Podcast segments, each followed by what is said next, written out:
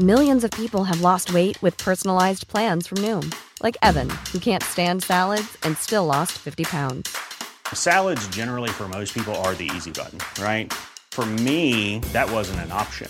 I never really was a salad guy. That's just not who I am. But Noom worked for me. Get your personalized plan today at Noom.com. Real Noom user compensated to provide their story. In four weeks, the typical Noom user can expect to lose one to two pounds per week. Individual results may vary.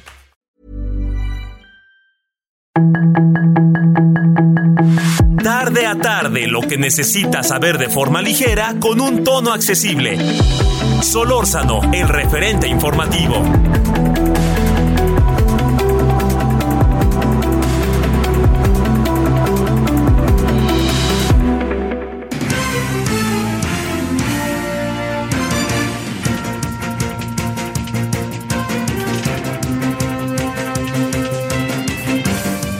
Es viernes, se denomina Viernes Santo. Les saludamos cordialmente todo el equipo de El Referente Informativo. Vamos con esas charlas que Javier Solórzano tiene con los académicos, los investigadores, gente que analiza junto con él lo que nos importa a todos a través de este espacio por el Heraldo Radio. Gabriel González Moreno en la producción, Román eh, García, también está Daniel Padilla, Heriberto Vázquez Muñoz de este lado. Solórzano, el referente informativo. José Antonio Crespo, analista político, columnista del Universal, académico. Querido José Antonio, ¿cómo has estado? ¿Cómo te ha ido? ¿Qué tal? Muy bien, Javier. Saludo. Fíjate que no sé por dónde empezar porque traigo dos temas, pero primero, si te parece, pues el que te convocamos, ¿no? Que es el de Segalmex. ¿Tú crees que los periodistas mañosos hayan engañado al señor Ignacio Valle? ¿Qué pasó ahí en Segalmex? Eso es lo que dice López Obrador. Sí. Y eso implicaría que, pues, es que llegó un novato ahí a dirigirse a Galmex. Sí, claro. Entonces no supone a quién contrataba, ni todos los enjuagues que hicieron adentro. Pero no, sabemos que eh, eh, el director, pues, tuvo, lleva una carrera política y administrativa de mucho tiempo. Él trabajó con Echeverría, fue muy cercano a Echeverría. Estuvo en el gobierno de López Portillo también con cargos importantes y él dirigió también la CONASUPO durante Salinas de Gortari, que es el equivalente a Segalmex. Oye, ¿qué pasó allá adentro? Palabra, es que de repente es difícil pensar que los mañosos periodistas y que todas las cosas queden como si nada. Entiendo que hay persecución, que hay este investigación, pero el señor Bremer resulta que es un santo, ¿no? Sí, no, este, lo están exonerando obviamente porque es amigo cercano de López Obrador y él a sus amigos, a quienes le han hecho favores, a quienes los, le ha ayudado, pues los protege, nada más simplemente dice es buena persona, yo confío en él, y ese ya es la automática exoneración legal. Pero pues lo que podemos imaginar es que evidentemente pues ahí se pusieron de acuerdo, dice que son expriistas, pues sí, todos son expriistas en Moreno, casi todos, pero cuando ya remeten a Moreno a trabajar en este gobierno, pues ya no son priistas, ya son morenistas. Entonces, en estricto sentido, habría que hablar de morenistas mañosos que son corruptos y que es difícil pensar que alguien con tanta experiencia como Ignacio Valle no se hubiera enterado de cómo estaban extrayendo 15 mil millones de pesos seguramente él sabe de qué se trata, seguramente él sabe qué pasó ahí y, lo que no sabemos a dónde se fue ese dinero. Eso es lo que no se sabe, no sabemos dónde quedó, sea una campaña, sea los bolsillos de algunos funcionarios, moches, eso no se sabe. Se sabe que faltan 15 mil millones de pesos, que es la cantidad que triplica a la de la estafa maestra. A ver, déjame decirte, ¿y dónde está el dinero, querido José Antonio? Eso es lo que no sabemos todavía. Eso tendría que investigar más la Auditoría Superior. ¿Supones dónde? Pues no sabemos, no se sabe. Este, ¿hay alguien que se llevó todo o es un dinero reutilizable para cuestiones políticas como uno pudiera presumir? Puede ser una combinación de muchas cosas. Un dinero puede haber sido a por ejemplo, algunas de las obras importantes de López Obrador, otra parte a campañas, otra parte a los bolsillos de algunos de los funcionarios, es decir, podría tener distintos orígenes, como suele ocurrir en esos casos, decir, mira, aquí contamos con este dinero, que ya nos lo sacamos de, del presupuesto, pues quédate tú con esto, lo otro se lo damos a las obras del, presidente, esto vamos para la campaña de Morena, no sé cuál, de tantas que ha habido. Es decir, tiene muchos posibles destinos, pero no hay claridad al respecto todavía. Este, supones, eh, eh, digamos, para, para cerrar esta parte de la conversación, que estamos ante algo que podríamos definir o considerar un antes y después en materia de corrupción o no pasa nada al final en lo que corresponde a la imagen del gobierno y particularmente del presidente y su, comillas, lucha contra la corrupción? Mira, para quienes no son devotos totales, que le creen todo a López Obrador y que van a decir, pues sí, fueron unos cuantos pristas ahí que se metieron, ¿no? Este, y se llevaron el dinero, pero de eso no estaba enterado Valle, y de esto desde luego tampoco, menos el presidente, pues entonces ellos sí pueden creer todo lo que dice López Obrador. Los demás, pues hemos visto ya muchos casos de corrupción, lo que pasa es que este sí, sí tiene una cantidad muy significativa, entonces tampoco podemos suponer que nadie se enteró allá arriba. Por lo menos, por lo menos Ovalle sí. Yo no sé si ya llegara al presidente o no. Él mismo es el que decía cuando estaba en la oposición que nada sucede sin que el presidente se entere. claro. Pero Ovalle sí, Ovalle sí, por favor. Híjole, no va a pasar nada, ¿verdad? ¿O sí? Eh, no, con, Ovalle nada, ¿no? Él está protegido. Se, se van a ir algo que también de lo que se quejaba López Obrador era que en casos de corrupción con el PRI y el PAN se iban sobre los chivos expiatorios, es decir, funcionarios menores, eh, pero nunca llegaban hasta arriba. Eh, de eso se quejaba López Obrador y él está haciendo exactamente lo mismo. Híjole, qué bárbaro. Este, yo creo que no, no. Además el presidente insiste en que, pues, bola de pristas mañosos, ¿no? Pero ya no son priistas, ya pasaron a Morena, igual que él. Él fue priista, Valle también, Barre también, Ebrar también, en fin, la lista es larguísima de expriistas que se pasaron a Morena. Había dicho López Obrador que cuando los priistas pasan a Morena ya quedan limpios y se vuelven honestos. Bueno, pues ya estamos viendo que no. Ya hemos visto muchas veces que no, pero esta es una nueva confirmación de que esa tesis de López Obrador pues se la sacó de quién sabe dónde. ¿Qué, viene? Este, hay nada, ¿no? Déjame ser insistente, no va a pasar nada. Este, van a meter a la cárcel y listo. Oye, pero es el doble de la estafa maestra. El triple. El, perdón, el triple, José Antonio. Así es. Y sin embargo, no, no va a haber ninguna Rosario Robles. No. Rosario Robles la encarcelaron por una venganza personal con López Obrador. Pero aquí Ovalle no es enemigo de López Obrador. Y entonces, en lugar de venganza, lo que va a tener es impunidad protección, blindaje. A él no le va a pasar nada. Eh, pero sí va a quedar, repito, para quienes no están totalmente eh, emboletados en el discurso de López Obrador y que sí puedan creerle que esto fue una cosa que nada tuvo que ver Ovalle ni el propio López Obrador. Para los que no están ahí, claro que queda como un, y va a quedar en la historia, como un escándalo de corrupción comparable con el que había en otros gobiernos, por supuesto. O sea, el gran cambio verdadero, yo digo que es un cambio de siglas. A ver, punto y aparte, ¿te parece, José Antonio? Y le entramos a otro tema. Claro. A ver, ¿qué piensas de lo que está pasando en el PRI que quieren echar como coordinador de la facción parlamentaria del tricolor en el Senado al señor Osorio Chong y con todo el relajo que se está armando? ¿Qué piensas de ese, ese, ese rudo movimiento para el señor Osorio Chong? Que también tiene, pues ahora sí que el pasado lo condena, ¿no? Sí, desde luego, pero Aquí es una cuestión, es una cuestión de que Chong ha estado en contra de Alejandro Moreno. Chong ha estado hablando mal, ha dicho que tiene que renunciar por los escándalos que se han sabido de Alejandro Moreno. O sea, ahí hay una enemistad eh, eh, incorregible.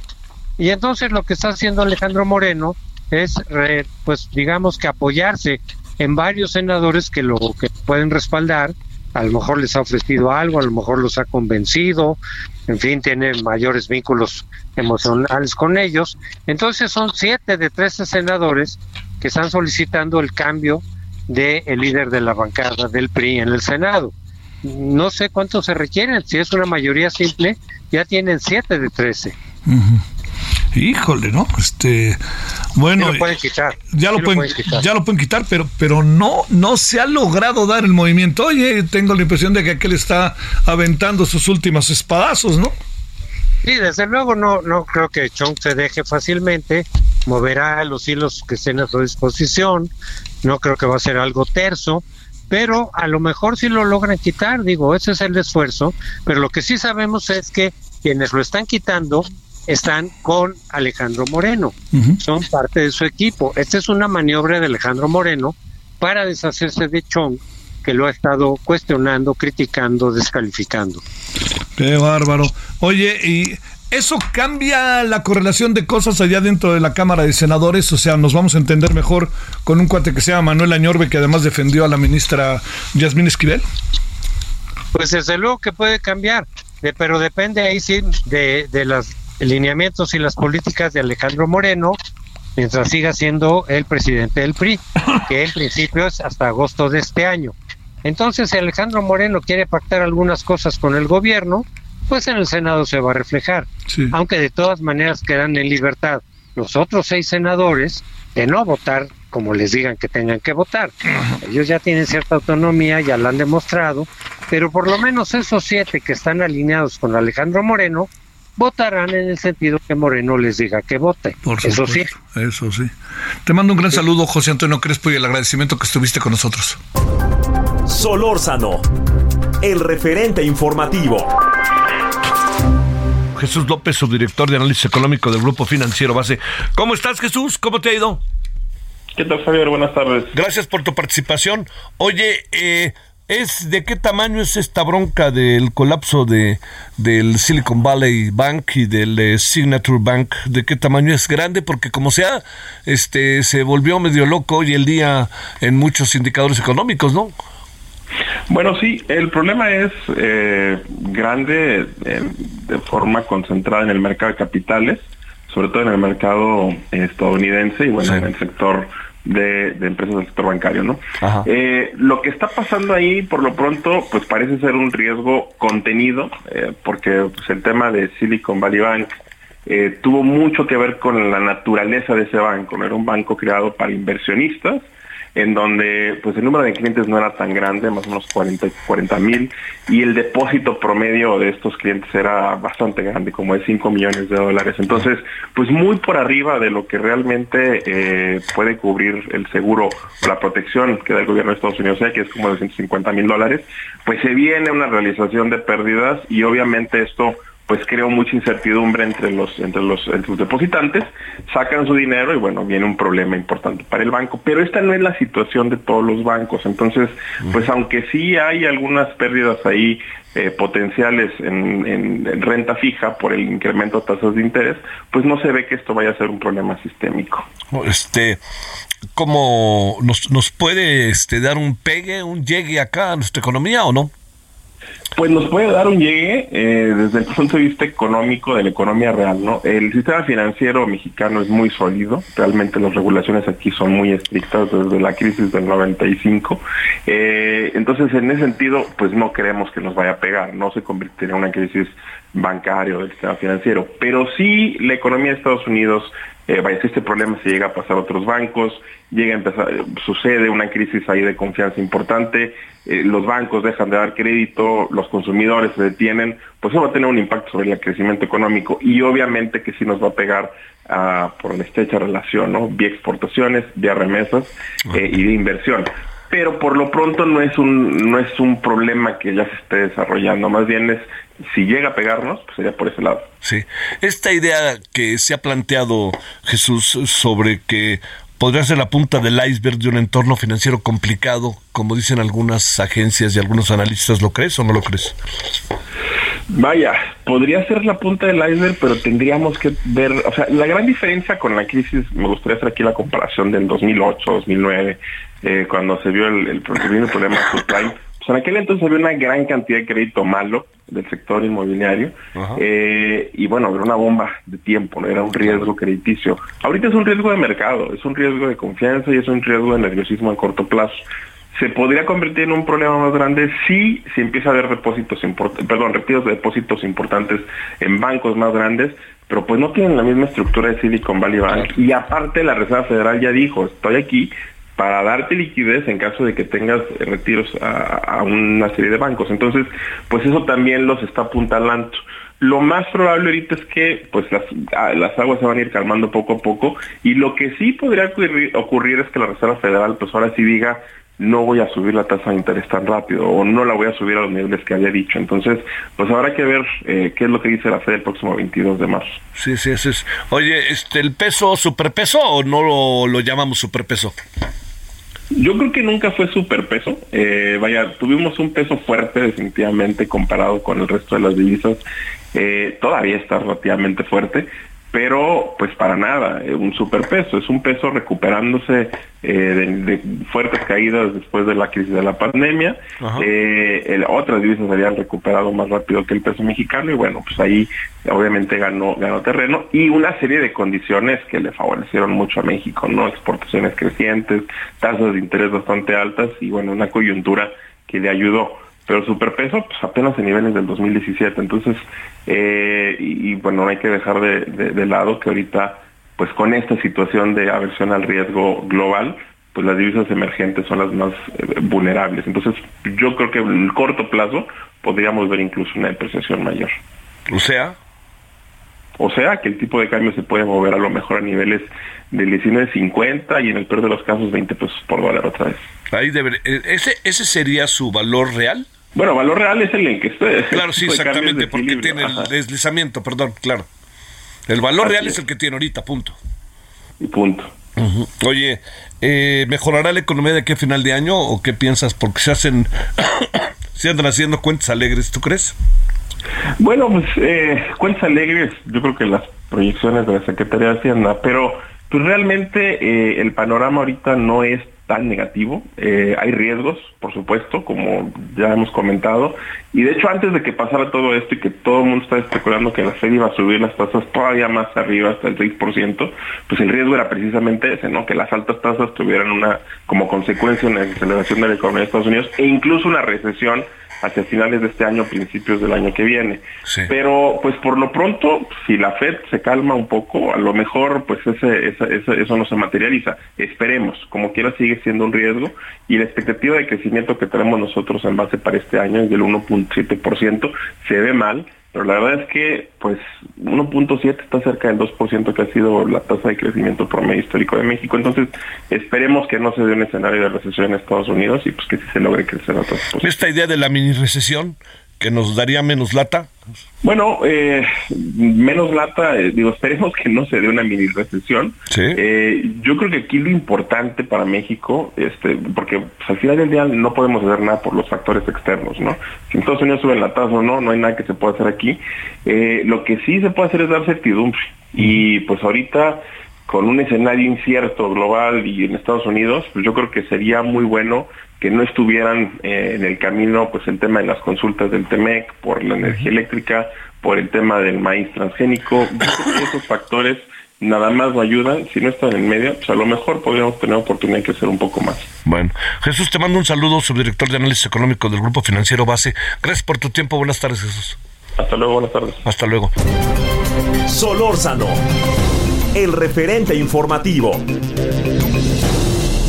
La cosa está en que estamos con Manuel Balcázar, especialista en inteligencia, seguridad nacional y director de MB Consultores. Manuel, ¿cómo has estado? Hola Javier, eh, gracias, muy bien, buenas tardes. Pues dando seguimiento a este tema que cada cada hora prácticamente va arrojando nuevos datos. A ver, déjame déjame plantearte algo de entrada como para tratar de todo esto de los antecedentes penales no nos acaba diciendo que exactamente vinieron por algo.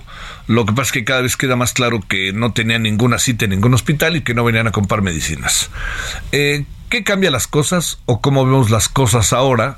Porque pareciera que como vienen de todo esto, pues no importa, ¿no? Pues miren, ahí está, pues es entre ellos. Y yo creo que el asunto es entre ellos y es también la señora que, la joven que murió lamentablemente en el tiroteo, ¿no? A ver, ¿qué ves? Es, correcto y, esta hipótesis de se matan entre ellos lamentablemente ha sido un argumento de varias administraciones donde efectivamente pareciera que por dedicarse a una actividad criminal las personas no tienen garantizado por el Estado uno de los derechos supremos que es el derecho a la vida eh, lo cual es como que el primer error de contexto. Ahora, ya sobre el particular de estos cuatro ciudadanos, yo tengo la impresión que sus antecedentes nos dan indicios de actividades de narcomenudeo en su ciudad de origen, tengo entendido, eh, no tanto como un tráfico a gran escala que estaría involucrando pues otro otro tipo de, de organización o de grupo. Ahora, a mí me llaman la atención varias cosas. Eh, una es que si supuestamente habrían venido a un acto criminal, pues llegaron sin armas, ¿no? Este, cuando cruzar la frontera es muy fácil hacerlo armado, como se puede ver por el flujo y disponibilidad de armas que hay en todo este corredor este, fronterizo México-Estados Unidos. Ese es el primer punto.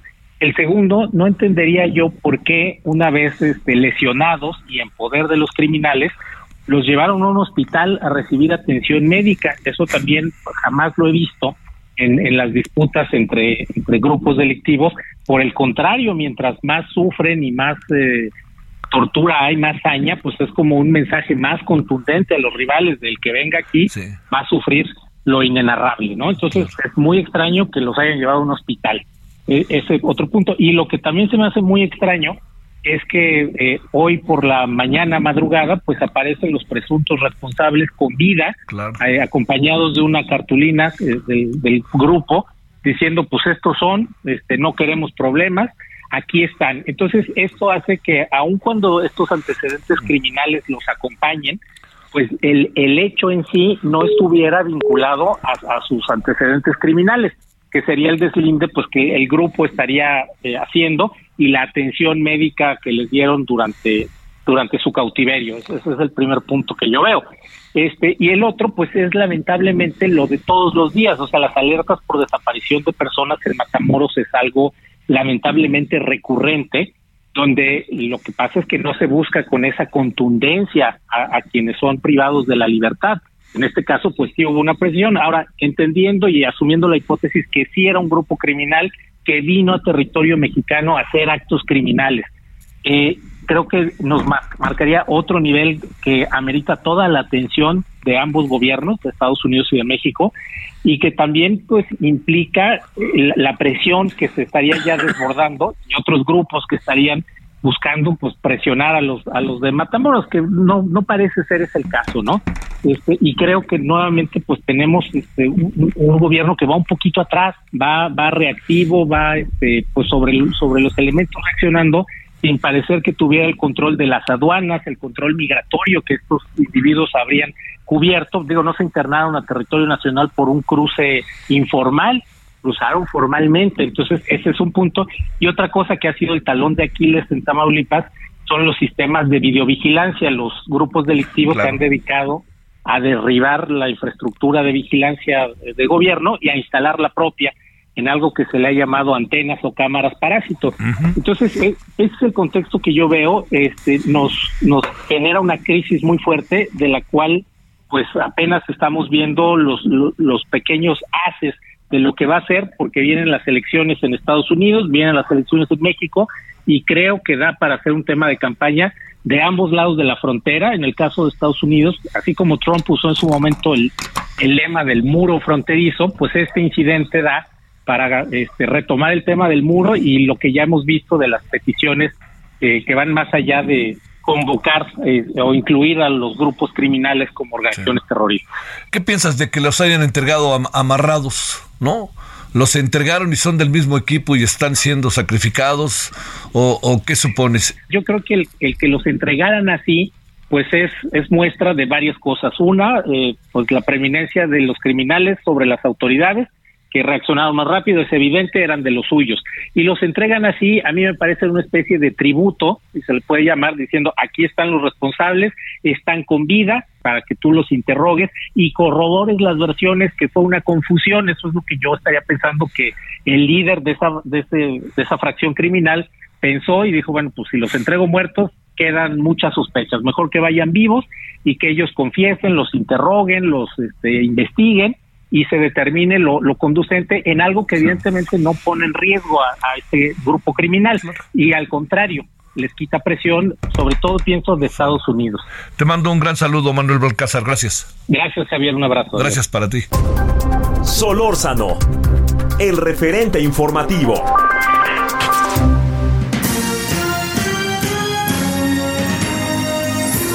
Pausa y regresamos con más. No se vaya.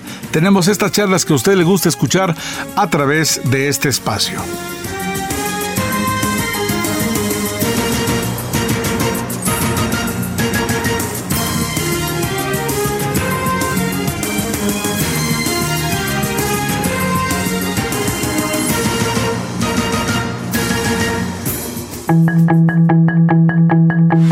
El referente informativo regresa luego de una pausa.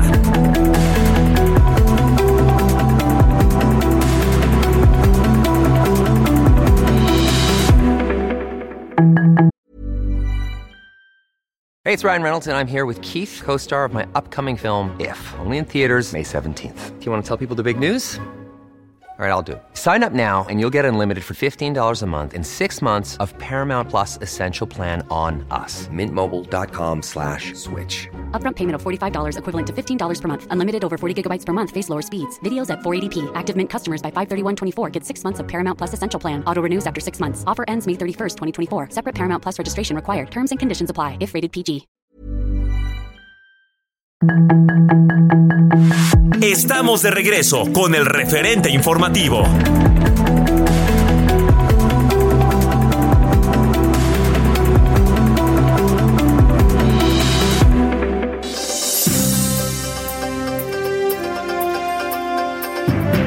Así es, ya estamos de regreso y vamos adelante con más.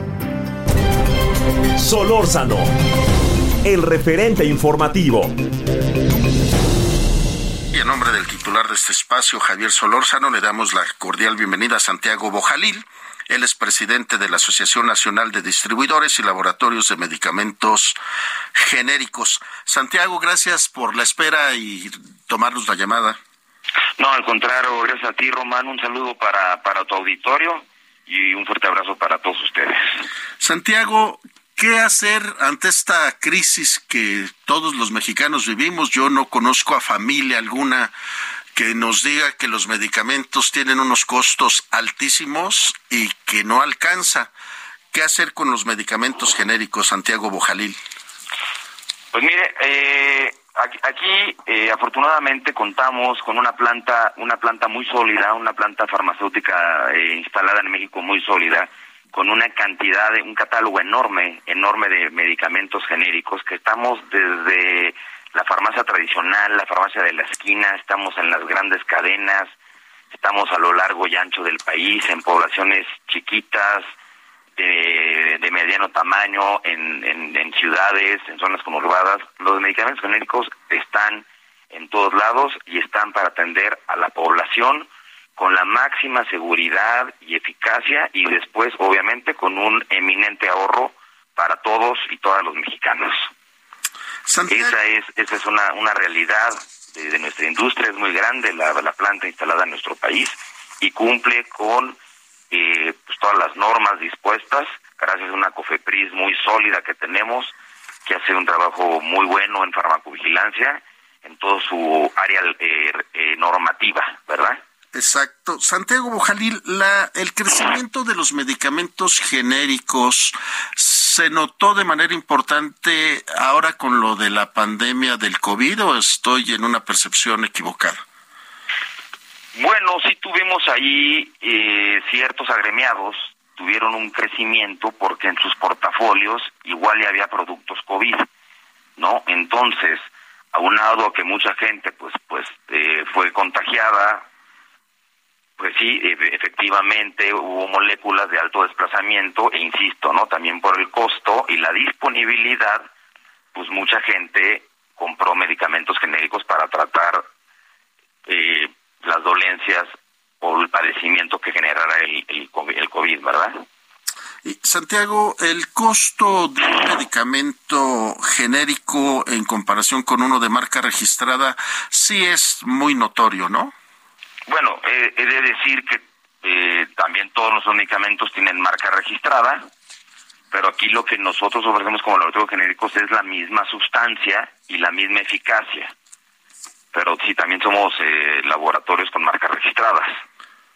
Ahora, hablando a su pregunta, el costo oscila dependiendo el punto de venta entre un 65-80% contra, digamos, una, una, el, el que fue innovador o el líder del mercado. Espero que haya quedado un poquito clara la respuesta. No me puedo referir a ninguna marca en este caso, pero más o menos los, los índices de ahorro abarcan esos márgenes que le menciono, ¿no? Sí, te, tienes toda la razón. También ustedes son ya marcas registradas. Tal vez a lo mejor lo, lo que uno se refiere, pues es como bien lo dices, a los primeros medicamentos que se dieron a conocer, que ya tienen un nombre y un sello y que la gente los identificamos de manera casi que inmediata. Hoy ustedes ya también tienen sus nuevas marcas, pero lo que importa, como bien lo dices, es el, la sustancia activa y con un costo más accesible y eh, este Santiago, el medicamentos oncológicos, el medicamentos de hipertensión, el medicamentos de la diabetes, que son tres enfermedades que sobresalen en nuestro país. Eh, ¿Cuentan ustedes con, también con esos medicamentos? También, también hay plantas instaladas en México que tienen una amplia gama de productos en, en las tres ramas que mencionaste, dos son crónicas degenerativas ¿no? La hipertensión y, y todo el tema de, de, del perfil diabético, pues bueno, son eh, crónico-degenerativas. Entonces, eh, todos los laboratorios nacionales, eh, la mayoría de los laboratorios nacionales pueden tener sobre todo el perfil hipertensión y diabético y solo los especializados que tengan áreas permitidas por la eh, el ente regulador pueden fabricar oncológicos, pero sí, en México hay no sé si tres, cuatro plantas que producen genéricos oncológicos de extraordinaria eh, calidad, ¿no? Insisto, ¿no? Tenemos un órgano regulador pues, muy fortalecido que, que aplica la norma, entonces la calidad en México está garantizada para los medicamentos genéricos y para todos. Santiago Bojalil, estoy viendo eh, que ustedes cubren que con todo el gremio más de 20 mil farmacias en todo el país los costos son hasta en algunos casos un 70% más, más accesibles por datos de la propia COFEPRIS. ¿Y ustedes ya tienen alguna negociación con el gobierno federal para el surtido en hospitales públicos?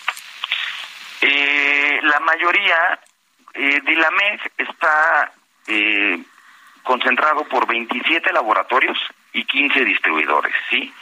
de los cuales el 80% de nuestros medicamentos van a farmacias privadas, van a la calle, van, insisto, ¿no? La farmacia tradicional, la farmacia de la esquina, la pequeña cadena municipal, la cadena estatal o las grandes cadenas.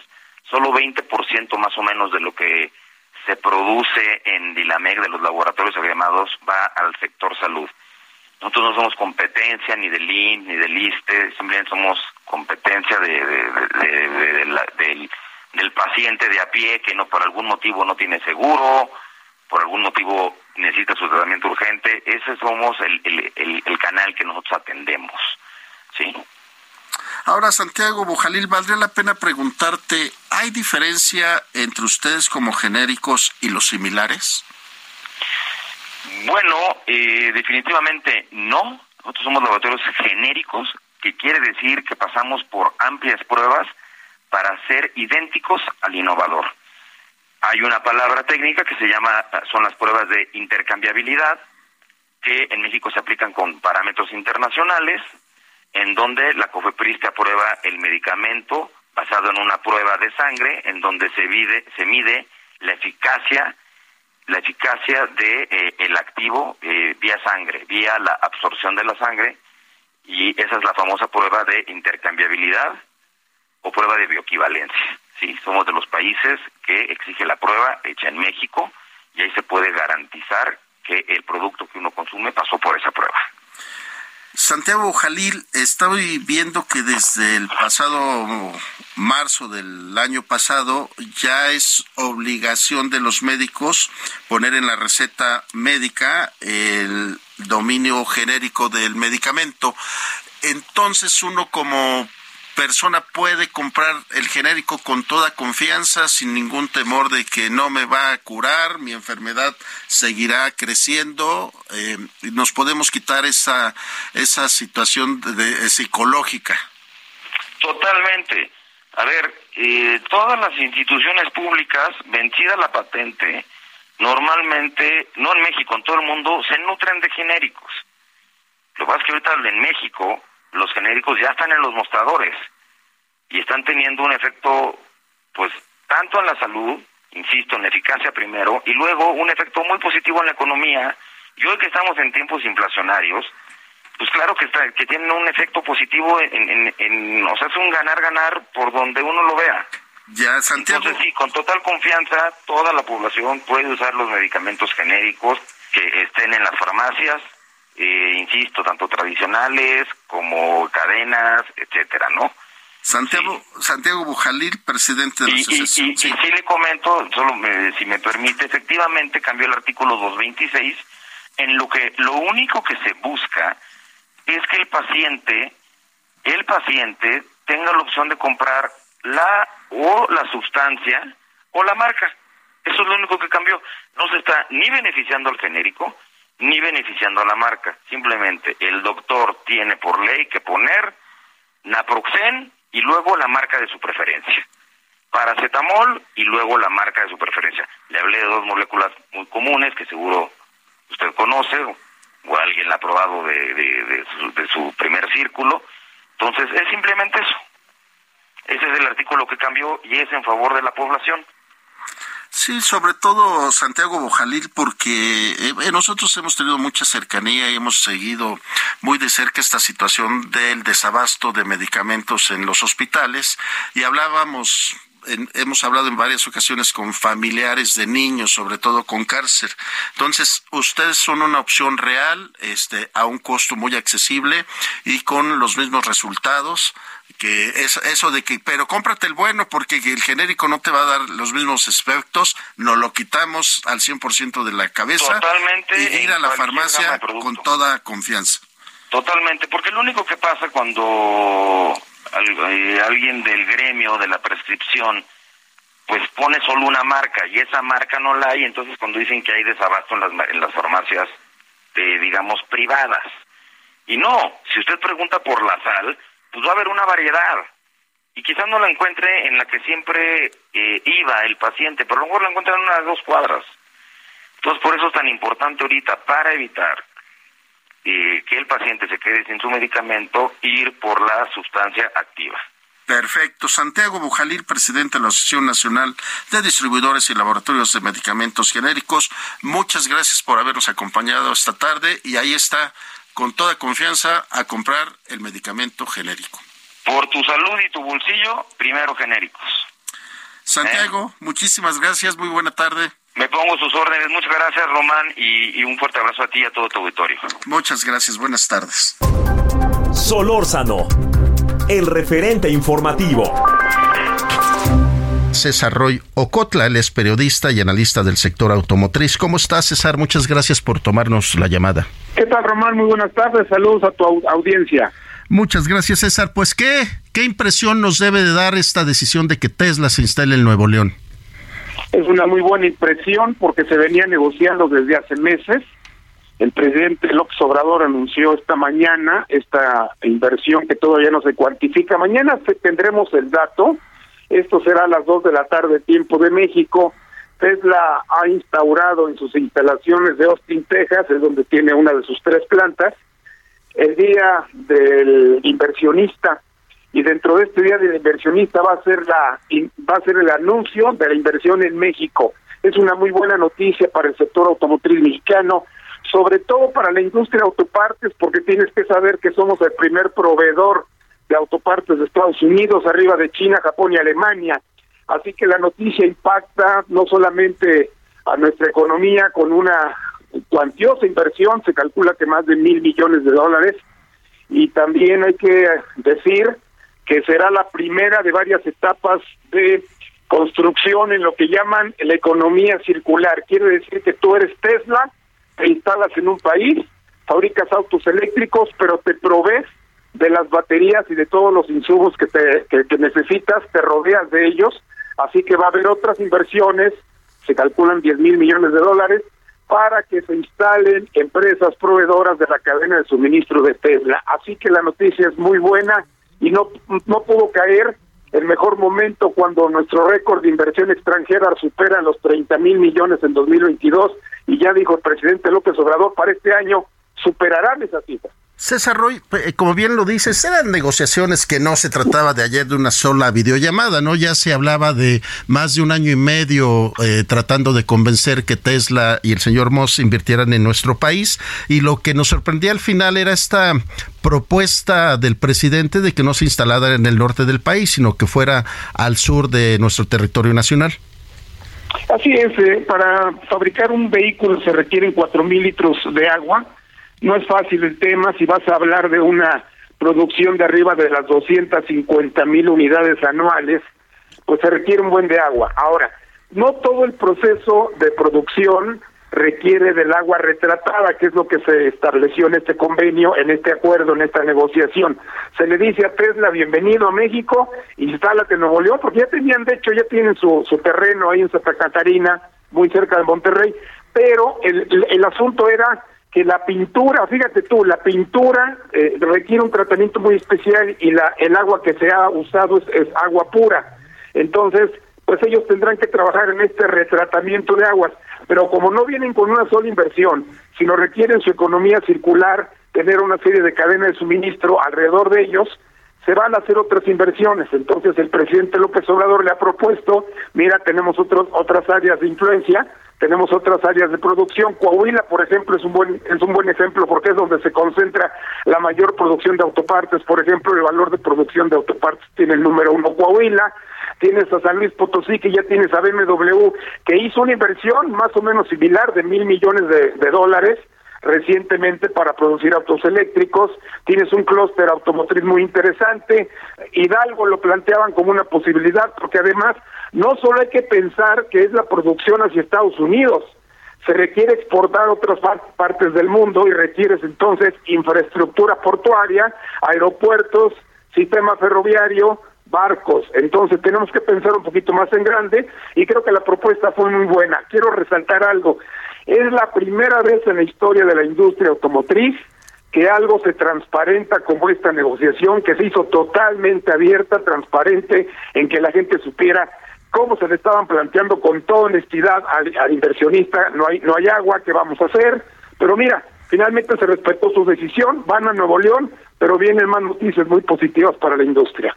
César Roy, como bien lo, lo, lo, dices y hay que presumirlo, más allá de las obras insignia del presidente Andrés Manuel en esta administración de la 4T, es la primera negociación con una empresa con este nivel de importancia y de inversión extranjera, evidentemente.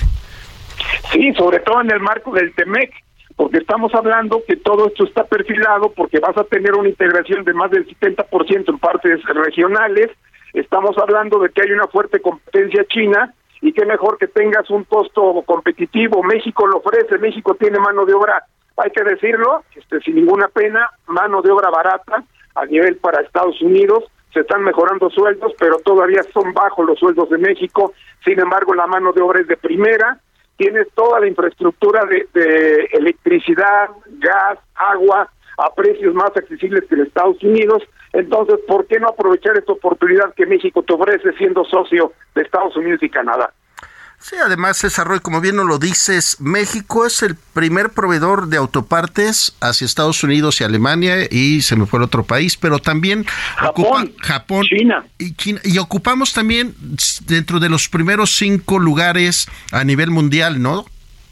Así es, estamos dentro de los primeros seis lugares en la producción de autopartes y bueno, aquí lo importante es ver cómo va México a afrontar la nueva cadena de suministro con semiconductores y otros implementos, porque estamos hablando de una reconversión mundial de la industria. Estamos hablando de irnos de los autos de fabricación con combustión interna, motores, fundición, acero, hierro, nos estamos hablando de irte a, una nueva cadena de suministro que va a ser partes eléctricas, electrónicas, tecnología de alto nivel, eh, eh, eh, artificial, inteligencia artificial, todo esto es lo que nos va a permitir ser competitivos a, lo que se viene, a la, yo le llamo la nueva aventura de electrificación, y digo aventura porque detrás de la electrificación está el hidrógeno, y hay que ver lo que Toyota trae en puerta. Toyota trae en puerta que los que no se no se le quite el empleo a la gente, ¿Sabe lo que significa cerrar plantas de fundición en todo el mundo de la, de la actual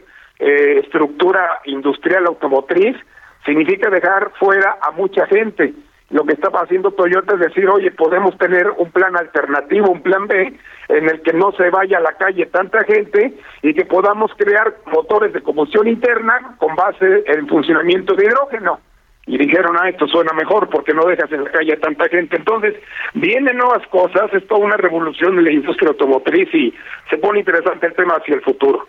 Y es que César Roy, como bien lo planteas, eh, uno había dejado de ver esta este modelo de, de, de construcción, como bien lo citas tú, de manera circular, donde no solamente la planta se instala en Nuevo León, sino que se va a buscar servicios de los estados alrededor para buscar este, la fabricación de, de, otras piezas para armar el, el automóvil que después se importará a otros países.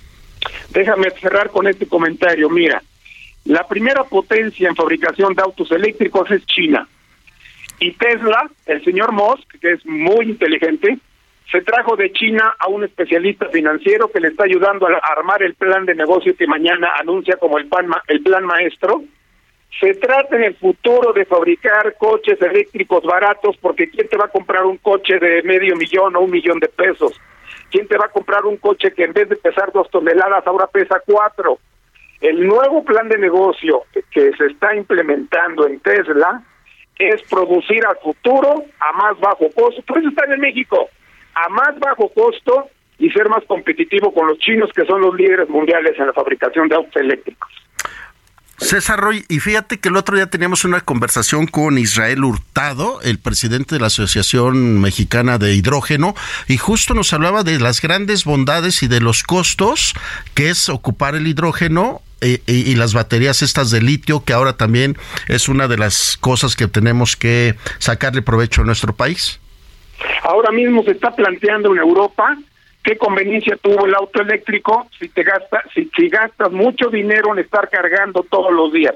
Mira, lo que a la conclusión que llegaron en Europa, Noruega es uno de los países pilares en esto, es que sí es bueno el auto eléctrico para circular en ciudades, autos pequeños, eficientes, que te dure la pila todo el día para ir al trabajo y regresar, pero para hacer viajes largos ya no es tan conveniente, es muy caro.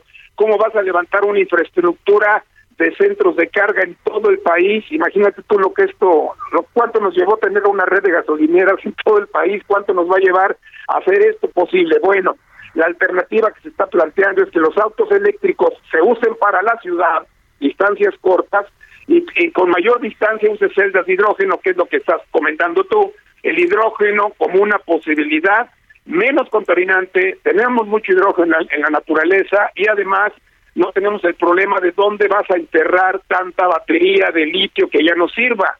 Vas a volver a contaminar la tierra y el problema se vuelve a repetir entonces. Tenemos que pensar un paso más allá y no solamente en los intereses económicos que se mueven, sino pensar en la humanidad, no dejar a la humanidad sin agua, no dejarla sin recursos naturales y ayudar verdaderamente, sin hipocresías, ayudar a disminuir la contaminación ambiental.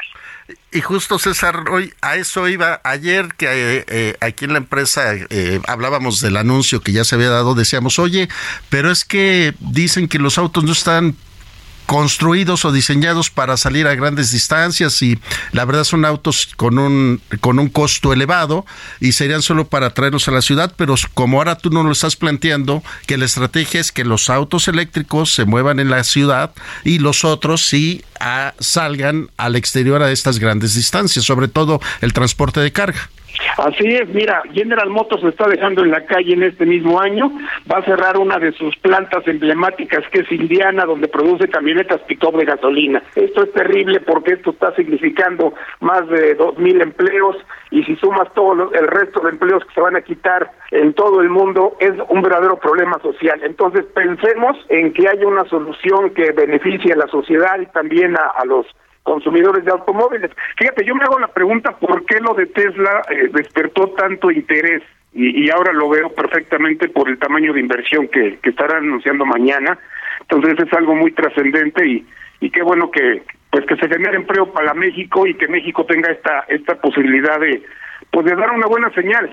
Eh, lo contrario hubiera sido una muy mala señal eh, el dejar ir esta inversión pero creo que el hecho de que haya habido una buena negociación con Elon Musk, mira que es, es, bueno para los negocios, eh, pero creo que hubo entendimiento, hubo transparencia, hubo honestidad sobre todo en lo que se le planteó y que bueno que ya tenemos esta inversión para México. Gracias, muy buenas tardes César, un abrazo. Buenas tardes. Solórzano, el referente informativo.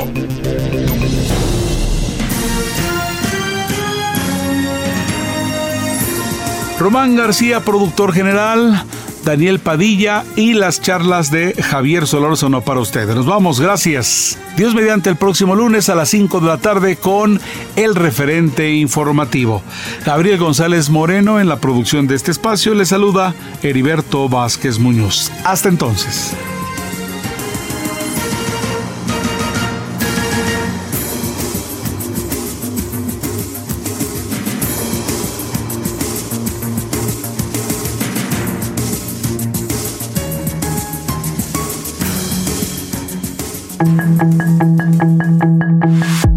Hasta aquí Solórzano, el referente informativo.